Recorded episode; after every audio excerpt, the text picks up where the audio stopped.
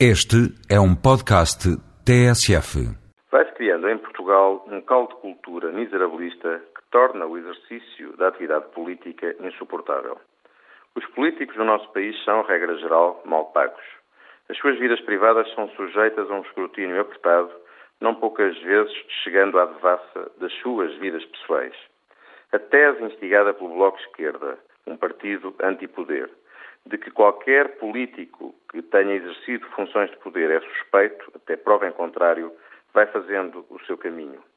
Basta observar como a comunicação social de referência avaliou a passagem para o mundo privado de ex-governantes como Jorge Coelho ou Ferreira do Amaral, que abandonaram funções governativas há longos anos, no caso do engenheiro Ferreira do Amaral, há mais de 10 anos.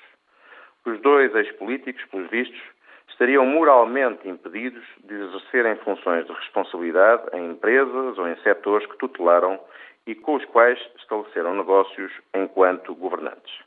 Não interessa a quem procede assim escrutinar as decisões políticas tomadas por estes responsáveis, nem tampouco fiscalizar a evolução das suas riquezas patrimoniais.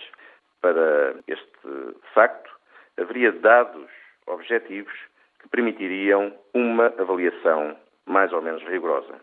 Pretende-se, prefere-se antes criar uma suspeita generalizada, como se quem algum dia tivesse exercido funções de poder não pudesse deixar a política ou, deixando-a, tivesse antes de fazer votos de pobreza.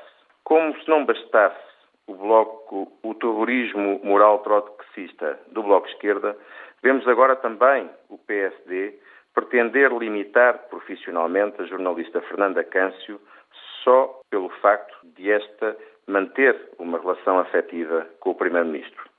Este caldo de cultura é de um miserabilismo atroz e visa, porque é isso que pretende o Bloco Esquerda e, pelos vistos, também agora o PSD, que a política seja palco exclusivo de medíocres à sua própria escala.